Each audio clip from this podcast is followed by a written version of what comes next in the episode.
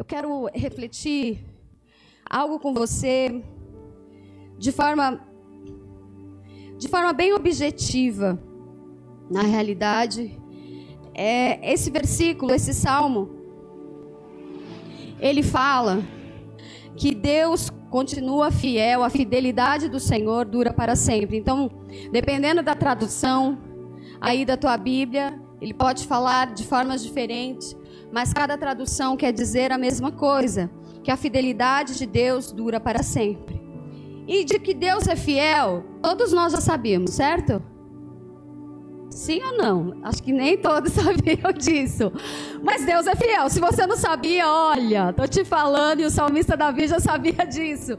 Nós temos vivido uma porção do Senhor e suprimento do Senhor, então eu pessoalmente posso te dar toda a certeza que Deus é extremamente fiel. Mas sobre a fidelidade deste Deus, que nunca nos abandona, que o pai e a mãe pode nos contrariar, um namorado pode nos deixar, né? Até às vezes um casamento, alguém pode, o marido ou a esposa ir embora. Qualquer pessoa, qualquer ser humano pode falhar e ser infiel. Mas o único, o único que permanece fiel é Deus. E nós sabemos só disso, só sabendo disso, já era motivo para nós nos regozijarmos aqui e finalizar esse culto. Porque eu tendo a certeza que eu posso contar com alguém que sempre estará lá disponível para mim, que eu posso contar com alguém que nunca vai me trair, que eu posso contar com alguém que mesmo eu desrespeitando ele, mesmo eu não, sabe, fazendo as coisas que ele quer, ele permanece fiel. Existe um outro versículo que diz assim: mesmo quando eu não sou fiel, Deus permanece fiel. Então, quanto à fidelidade do Senhor, nunca duvide. Amém? Mas se isso é uma verdade, então nunca mais eu e você vamos falar que nós estamos sozinhos. Certo? Porque eu sei que se Deus é fiel e que eu posso contar com Ele em todos os momentos, mesmo quando todo mundo me abandonar, então já uma coisa já cai da nossa vida uma mentira que muitas vezes Satanás quer colocar nos nossos ouvidos, principalmente quando nós estamos frustrados ou quando nós somos machucados, principalmente pelas pessoas que a gente ama. A sensação que se tem, eu estou sozinho. Eu não posso contar com ninguém, eu não sou ninguém, eu sou um erro, é melhor que eu morresse. Então, essa mentira já está caindo por terra agora em nome de Jesus. Se um dia isso passou na tua cabeça, você vai quebrar essa noite em nome de Jesus e falar assim: Eu não aceito mais essa mentira. Amém? Porque esse Deus permanece fiel. Então, se ele permanece fiel, você nunca estará sozinho. E existe uma outra passagem que o próprio Jesus disse, o Emanuel, o Deus conosco, disse: Eu estarei com vocês todos os dias até a eternidade. Oh, que delícia! Que delícia saber que eu nunca estou sozinho. Porque, queridos, por incrível que pareça, Existem pessoas que têm, parece que têm a vida perfeita. Nossa, você olha, nossa, que casal perfeito, que casa perfeita, que emprego perfeito. Mas você não sabe o que, que acontece em quatro paredes. Você não sabe o que, que acontece naquela família. Existem pessoas que parecem que estão rodeadas. Podem ter dinheiro, pode ter status, está lá bombando nos status, Twitter, Facebook, o Instagram e o que tiver mais. Pode estar tá lá bombando e aparentemente, nossa, queria ser aquele cara. Cuidado com as referências que você tem. Cuidado com quem você quer ser, igual a quem você quer ser. Que a tua referência seja o Senhor. Porque muitas vezes essas pessoas que aparentam que têm a vida perfeita são pessoas vazias e infelizes e são pessoas que se sentem sozinhas. Existem fases nas nossas vidas que a gente, se a gente não pedir ajuda para o Espírito Santo e às vezes até pedir ajuda para um psicólogo, que é usado por Deus, estudou para isso, um psiquiatra, um psicólogo, a gente entra numa neura de que a gente pensa que a gente, numa baixa estima tão grande, e que a gente pensa que a gente está sozinho e que a gente não tem valor, que era melhor a gente não estar mais aqui neste mundo, ou que a gente está sendo um incômodo para as pessoas, que ninguém está nem aí para a gente. Que se a gente deixar e não pedir força para Deus, você pode ser afetado por doenças emocionais e doenças mentais. A tua sanidade mental pode estar sendo ameaçada. Uau, que louco! Só por eu não entender que Deus é fiel na prática e de que eu nunca estou sozinho, eu posso entrar num caminho que pode dar um, um caminho como uma barca furada. Olha, uma coisa antiga agora, agora eu estou antiga. Estou assumindo que eu sou velhinha. Numa barca furada, uma gíria antiga. Que eu estou entrando no, no, de uma forma, num caminho que não vai dar lugar nenhum, só vai dar a perdição, que eu estou perdido. E é incrível porque só de ouvir, só de meditar neste salmo, eu comecei a falar assim: então, Deus é fiel. E eu? E se eu perguntar para você, Deus é fiel, e você? Permanece fiel? O tempo todo? Desde o momento, ou lá desde criança, quando você ouviu falar de Jesus, ou se você não ouviu quando criança, se você ouviu agora já tarde, você ouviu falar de Jesus, a partir do momento que você aceitou Jesus como teu único e suficiente Salvador, a tua fé foi sólida o tempo inteiro? Você permaneceu fiel o tempo inteiro? Eu glorifico ao Senhor pelos que estão de pé. Mas a Bíblia também fala que aos que estão tá de pé, cuidado para que não caia. Queridos, infelizmente, existem pessoas que estão nos ouvindo, que se deixou levar e foi contaminado por algo chamado procrastinação. Olha que palavra. Pode falar, procrastinação. Fala rápido. Procrastinação, procrastinação, procrastinação. você não esquecer. Procrastinação, procrastinação. Procrastinação. Sabe o que significa procrastinação? Alguém sabe? Hã? Ó. Oh. O velho ditado, o jeitinho brasileiro, vamos empurrar com a barriga. Ó, já dá até um samba. Vamos lá, gente, vem pra procrastinação. Deixa a vida me levar. Vamos pro, pro samba. Já virou até música, já virou até samba. Existem algumas coisas que nós permitimos entrar na nossa vida que entra sorrateiramente, nós não nos percebemos. E quando nós vamos perceber, nós já estamos doentes emocionalmente. Porque se eu não tenho um compromisso de ser fiel a esse Deus, que é fiel a mim, e fico enrolando para fazer as coisas, eu sou tomado pela procrastinação. Procrastinação significa você protelar de fazer as coisas.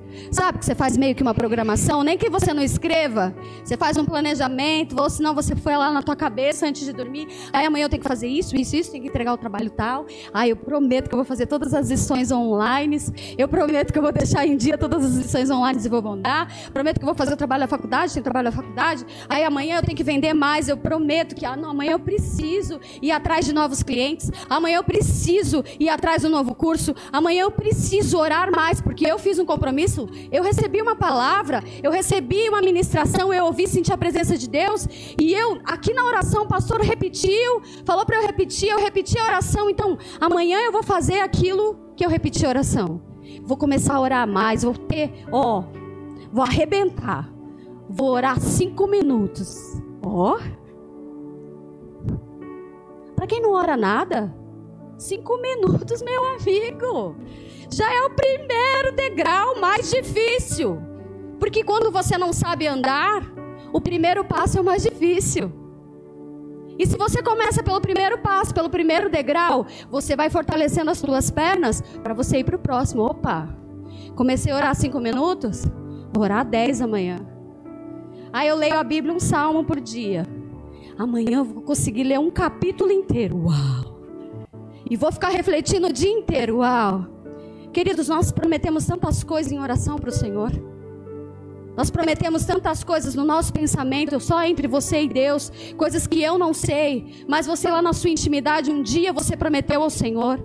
Coisas que aconteceram na tua vida, que foram momentos tão difíceis. E nós clamamos ao Senhor, falando: Senhor, se isso se resolver, Pai, eu prometo a Ti que eu vou fazer isso e isso. Eu lembro que eu era adolescente. E eu ouvia um, um coral, que, um coral maravilhoso, por sinal, americano, e tinha uma música deles. Eu não sabia, eu ia cantando inglês, sem saber nada. Eu resolvi ver a legenda. E o refrão da música se dizia assim: Senhor, estou disponível para ti, meu corpo está pronto. E aí continuava falando: Estou disponível para ti. E eu lembro que já novinha, lá na adolescência, eu com todas as minhas confusões que eu não vou falar para vocês, que a maioria aqui já sabe, eu ouvi essa música e falei: Senhor, você quer saber? Estou disponível para você. Faz a obra na minha vida, restaura a minha família. Sabe, Senhor? Eu nunca pensei em casar, mas se, se é para casar, se é para namorar, aí apareceu né, um abençoado, tô aí com ele até hoje, glória a Deus, tô com dois filhos e tudo. Nem isso eu pensava, aí, tá vendo? Então, assim, falei, Senhor, eu tô disponível para ti, vamos lá. Mas, queridos, vamos falar real? Eu não posso mentir. Eu conheci o Senhor desde muito pequena. Mas se eu falar para vocês que a minha vida espiritual sempre esteve lá em cima e que a minha fidelidade ao Senhor sempre esteve alta, é mentira. Porque é comum de nós ter altos e baixos. Mas quando nós nos posicionamos e fazemos uma aliança com o Senhor, Senhor, eu estou disponível para ti. Mesmo que você tente falhar, você logo volta para os caminhos do Senhor. Mesmo que você, sabe, dá uma titubeada, você não, Senhor, eu falei que eu estou disponível. Estou aqui me arrastando, mas eu estou disponível para ti. E nessa noite, o que eu quero refletir com vocês é isso. Será que realmente eu e você estamos disponíveis para o Senhor? Eu quero voltar para a procrastinação, porque existem. Eu não sabia que a procrastinação trazia doenças é, emocionais e que tem, existem pessoas que são tratadas por psicólogos e psiquiatras. Eu vi várias matérias de psiquiatras, de especialistas. Vi também um site muito legal que depois eu vou mandar para o pessoal do grupo, é, que tem vários apps que são para ajudar a pessoa que reconheceu que ela é uma procrastinadora. Então, assim, tem app que é para te lembrar de fazer alguma coisa que você tinha planejado. Tem app, agora com a questão da tecnologia, que desliga o teu celularzinho, que desliga lá a internet. Porque nós começamos a entrar na internet e esquece. Da hora. E se eu quero me posicionar e aproveitar melhor o meu tempo e realmente fazer tudo o que eu me propus a fazer, se eu não consigo, eu preciso procurar ajuda. E o que eu quis, quero compartilhar com vocês é isso. Se você reconhece que tudo aquilo que você colocou como planejamento, tanto físico como pessoal e também espiritual, e que você está falhando, sabe aquela sensação de quando você vai dormir? Puxa, eu não fiz nem um terço daquilo que eu programei para fazer. E as pessoas que elas são procrastinadoras, Existem alguns sintomas que eu vou falar, então você vai perceber aí se você tem algum. Se você tiver algum, a gente vai orar no final em nome de Jesus. Você vai denunciar e vai falar: Eu não aceito essa procrastinação. É, as, os sintomas são: você se sente irritado o tempo inteiro. Você é a pessoa mais ocupada. Se alguém vem pedir alguma coisa para você, ah, eu não sei. Eu tô tão ocupado. Ou às vezes você tem coisas ainda para fazer, ah, eu não vou fazer porque eu estou ocupado o tempo todo. Essa procrastinação, ela pode prejudicar a sua saúde mental. Ela afeta o seu convívio familiar. Porque alguém irritado o tempo inteiro, gente, chato, gritando, impaciente, vai acabar que o relacionamento e a comunicação vai ter interferência.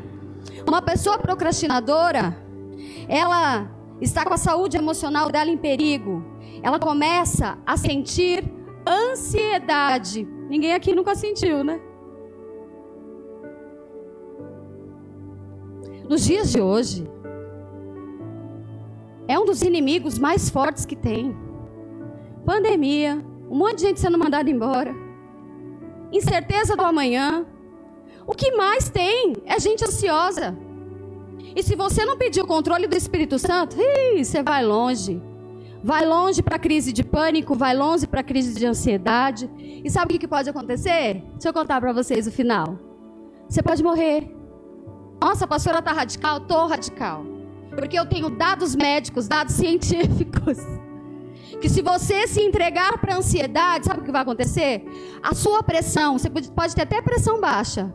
Você vai começar a sentir uma dor na nuca e vai ter hipertensão. Sabe o que, pode acontecer? Se você está ansioso, nervoso, perdeu o controle, ah, eu não consigo me. Ah, eu não consigo fazer nada. Ai, que não sei o que, esse povo me enche o saco e não sei o que, não sei o que, não sei o que. Sabe o que, que pode acontecer? Te dar um ataque do coração e você morrer novo. E é isso que você quer para a tua vida? E você acha que é isso que Deus quer para mim e para você? Deus deseja que nós falamos assim, Espírito Santo, vem cá me ajudar. Espírito Santo, eu preciso dos teus frutos. E entre os frutos do Espírito existe domínio próprio e paz. Domínio próprio e paz. Nós temos que pedir ao Senhor, e isso vai combater toda a procrastinação, vai combater toda a ansiedade. E queridos, nessa noite, em nome de Jesus, se você percebe que você tem alguma dessas coisas, nós vamos orar e você vai, em nome de Jesus, se posicionar. E se for possível, se precisar, você vai procurar um psicólogo. Se precisar, me pede que eu mando para você no WhatsApp todos os apps que eu conseguir que possa ajudar. Aí você fala assim: Nossa, pastora, por que você foi tão fundo assim? Por que será? Porque eu também estou sendo tratada. Porque às vezes nós temos, queremos abraçar o mundo, Ainda mais, desculpem os homens, ainda mais mulheres, que conseguem fazer várias coisas ao mesmo tempo. E nós somos muito mais sensíveis e empáticas em muita situação.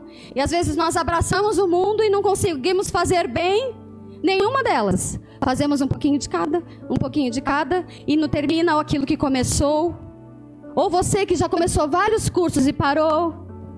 Ou você que já tinha vários planos e desistiu de pôr lá em oração, desistiu de se posicionar. Tudo isso nós temos que fazer uma análise e pedir sabedoria ao Senhor e prudência. Falar, Senhor, em nome de Jesus, me ajuda a remir meu tempo. Me ajude a ter qualidade de vida física e espiritual. Você está conseguindo entender o que Deus tem preparado para nós? Deus tem preparado o melhor para nós e tem nos ensinado através da palavra dele que nós podemos viver melhor e que nós podemos ter relacionamentos mais saudáveis. E que nós podemos viver vida de qualidade. E que muitas vezes do teu pedido de oração, Deus não pode fazer. Porque sabe quem é o impedimento? Eu e você. Porque eu e você não fizemos a nossa parte. Nós queremos bênção.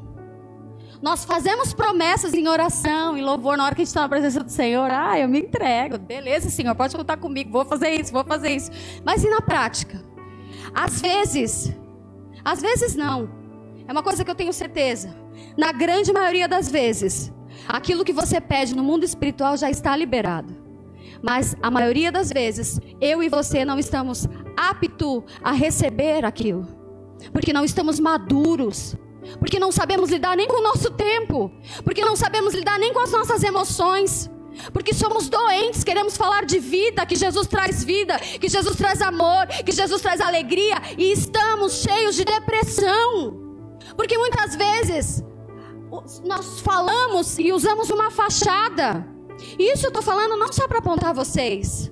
Isso serve para mim, isso serve para todos os líderes que estão nos assistindo. Porque às vezes nós temos uma caminhada com o Senhor.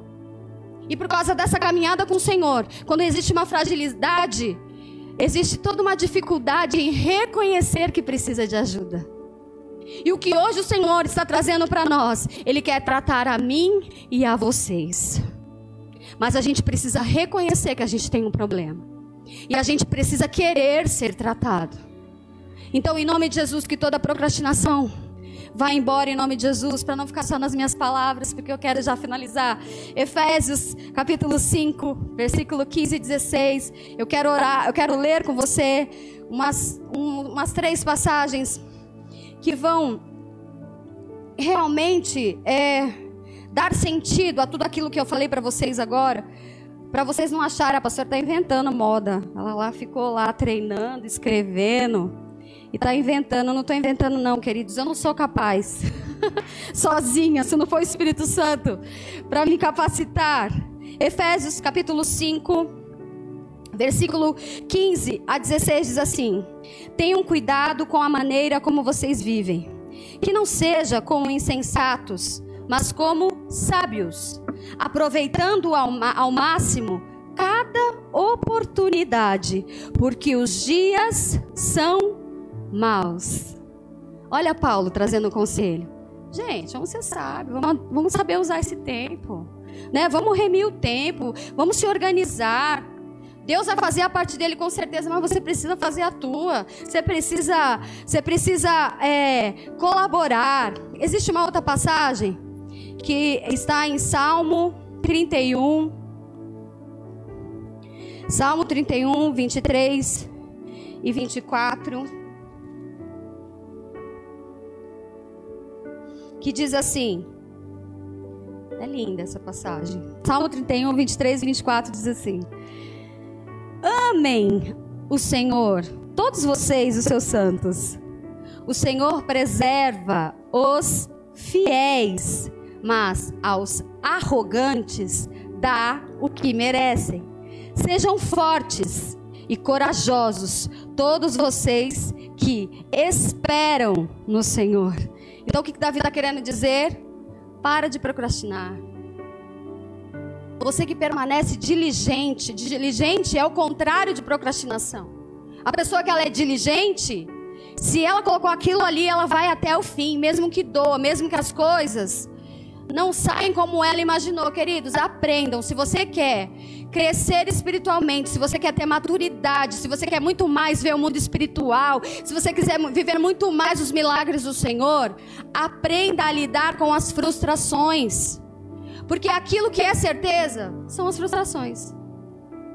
Porque o mundo jaz o maligno.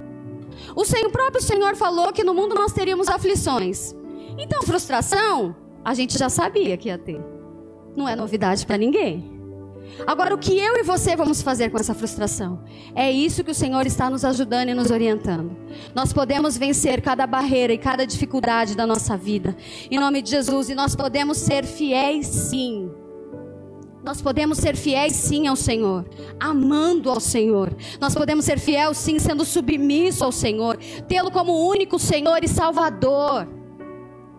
Como eu posso dizer que eu sou fiel ao Senhor se eu nunca tive a coragem de levantar a minha mão e dizer: Hoje eu aceito a Jesus como meu único e suficiente Salvador.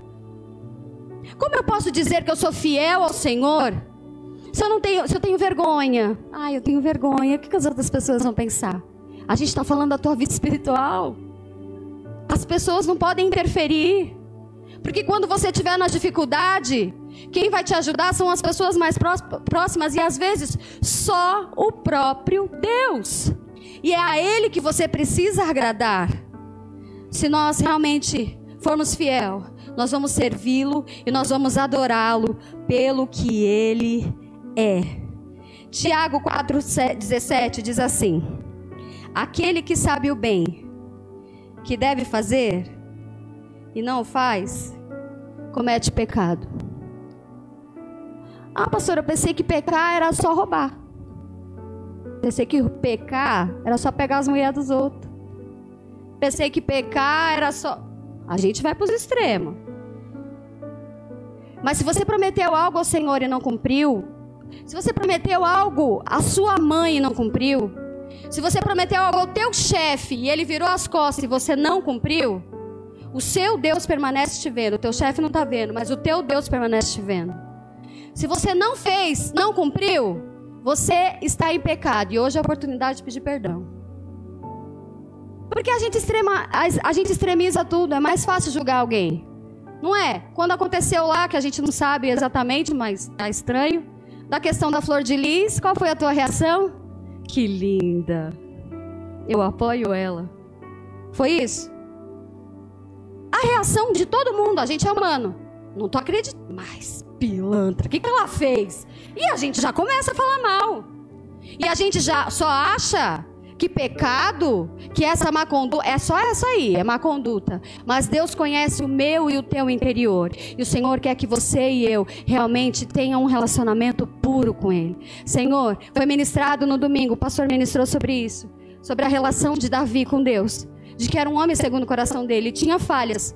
Mas ele ele se realmente falava assim, eu reconhecia a falha e falava assim, eu não quero mais, e se posicionava.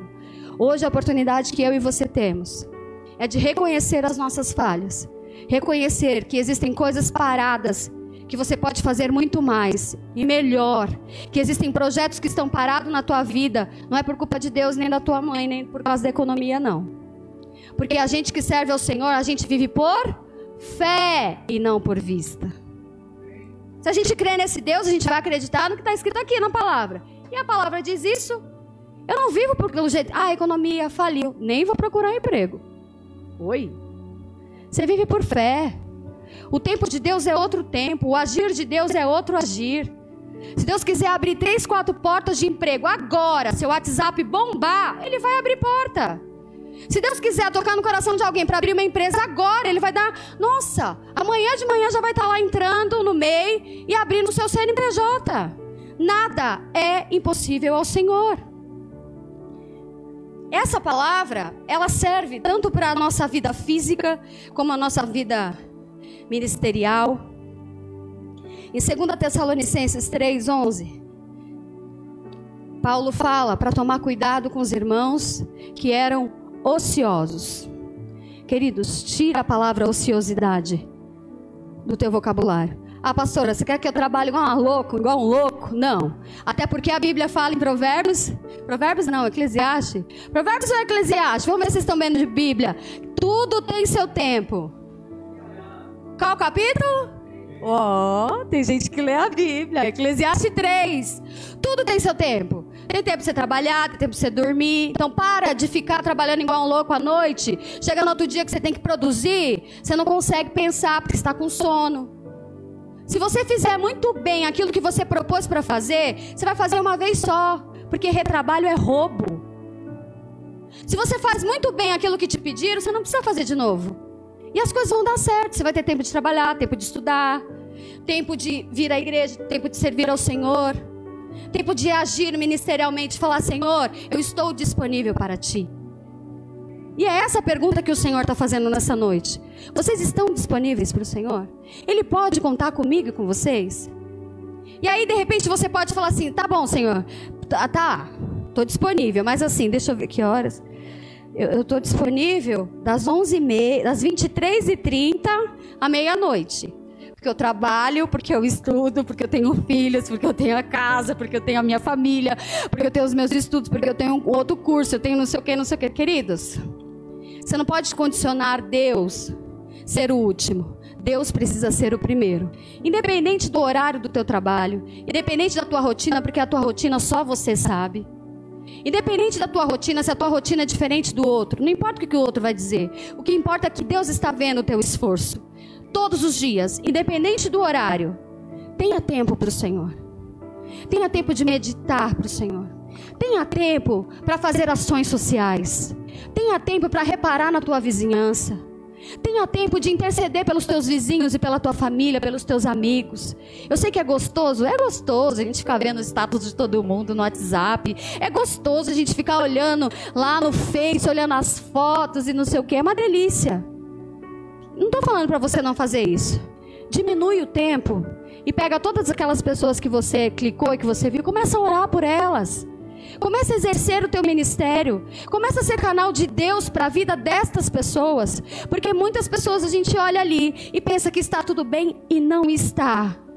Eu conheci, para acabar, eu tive, para acabar aqui, eu quero contar um testemunho. Nós tivemos a oportunidade de conhecer uma advogada, que é uma grande bênção. E, e ela foi contar o testemunho dela. Sabe o que ela me disse? que até os 17 anos de idade dela, pasme, a gente está aqui, nesses anos, não é no tempo passado. Até os 17 anos dela, ninguém nunca tinha parado ela, abordado ela na rua ou mandado alguma mensagem para ela dizendo que ela era importante, que Jesus a amava e tinha morrido por ela. Isso é vergonha.